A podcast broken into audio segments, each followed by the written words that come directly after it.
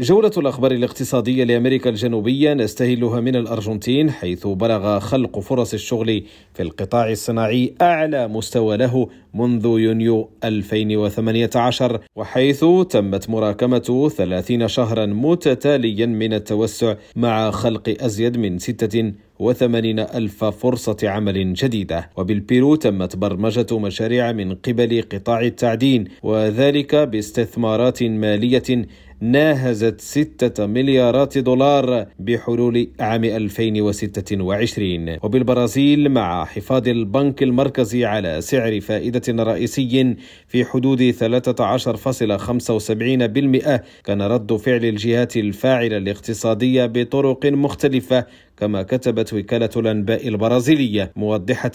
أن الإجراء لم يلقى قبولا جيدا من قبل الكيانات النقابية مثل القوة النقابية التي وصفته بأنه ليس ذا حس اجتماعي. هشام الأكحل ريم راديو بونوس آيرس